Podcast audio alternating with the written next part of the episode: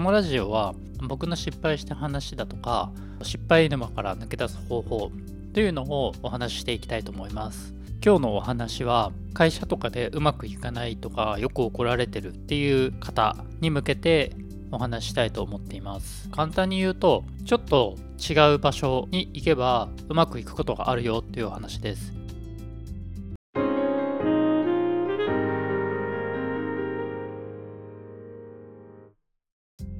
これ僕自身の話なんですけど僕すごく集団行動が苦手でまあなんで苦手かっていうとあの難しいですよね。いっぱい人いると、ね、考え方も違うし感じ方も違う。僕が新卒時代とか転職も2回したのかな？2回したんですけどあのやっぱりうまくいかなくてまあ、うまくいかなくてというか、あのー、まあ、うまくいかなかったんですけど、これどこまで言おうか悩むんですけど、僕本当にすごくこう、仕事をすれば怒られるみたいな、本当ダメ社員みたいな感じでいたんですね。あの、まあ、お前は仕事ができないと。で、めちゃくちゃ怒られるみたいな。あの、一人部屋に監禁されて、プレゼンが下手だからプレゼンが自信ができるようになるまで練習してから出てこいみたいな感じでえっ、ー、とまあ監禁というかされたりとかしました。いや今思ってもめっちゃ辛いですね。なんかそれが自分の仕事ができないから由来のものかもしれないっていうかまあね上司からしたらもちろんそういう仕事ができないからそういうふうに教育っていう気持ちで、ね、そういう課題というか配慮をしてくださったと思うんですけどもうほんと辛くて鬱になっちゃったんですよね。いやねあれはしんどかったな。転職した時とかって自分が仕事をしてから転職してるんでなんかわかるんですよ。上司の方がやっぱりそういうねまあできないって言ったらあれだけどできない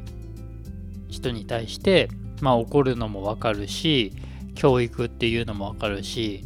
でも教育をやりすぎるとというか言ってる方も教育のつもりがだんだん教育じゃなくなってくるっていうことがあるんですね。で本人は気づいてなくてでもそういうゾーンに、まあ、明らかに突入しちゃってたりとか上司がねっていうのを見たりとかするともうなんか何やってもこれリベンジできないじゃんっていうまあ、ここまでがあの僕の辛かった話なんですけどなんか同じように自分が仕事ができないなと思ってる人に聞いてほしいなと思うんですけどこれがなんかもう復帰できないものではなくて僕2回うまくいったなって言った時があってどっちも会社辞めた時なんですよ。新卒で入った会社を辞めた時まあもちろん勇気もたしでもそれやめた時は自分の力をもっと試したいっていう、まあ、勉強自分で自習して勉強したことをもっと活かしたいって言って独立したんですけどあのその時僕が新卒でもらってたお金が25万だったんですけど自分で独立したら月50万とか稼げるようになったんですよ。でもそれってまあ働くところとか働き方が違ったから給料が給料というかお金収入が増えたっていう話で給料が高いイコール正解ではないんですけど独立してから自分がのびのびと仕事をできるようになったのでこれは一つありだったなと思ってます。同じように転職した時もあのその時転職でもらってたお金が30万だったんですけど数百万まで収入が上がったんですよ、まあ、何が言いたいかっていうと環境を変えれば変わるっていうお話です。もちろん会社を辞めるのが全て正しいっていう話ではなくてもしかしたらその自分が仕事ができないって思ってるのがいろんな人から言われすぎたりとかもうそういう場合は環境を変えるのも一つの選択肢としてありで部署を変えるとか他のことをやってみるとかっていうのをお勧めしたいなと思ってます他の部署とか自分の興味があるところでスキルを学んだりとか自分で新しくチャレンジしてみるとかやってみるともしかしたらさらに良い結果が待ってるかもしれないです。もう本当に自分に自信がなくなってる時はまず自分の自信を復帰させることがまず第一。やっぱりあの落ち込んでたりとかうつ状態になってると復帰するまで時間がかかるというかなかなか勉強しようとかスキルをつけようっていう前向きな気持ちになれないのでもしそういうふうに思っている方がいたらまず環境を変えるか休んで自分の自信を取り戻してから新しいものに取り組むっていうのをぜひやってみてください。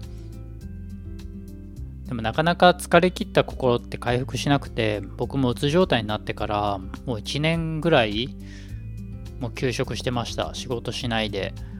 もうずっとなんか、ね、寝たきりというかまあ動けないみたいな日々の生活するので精一杯みたいな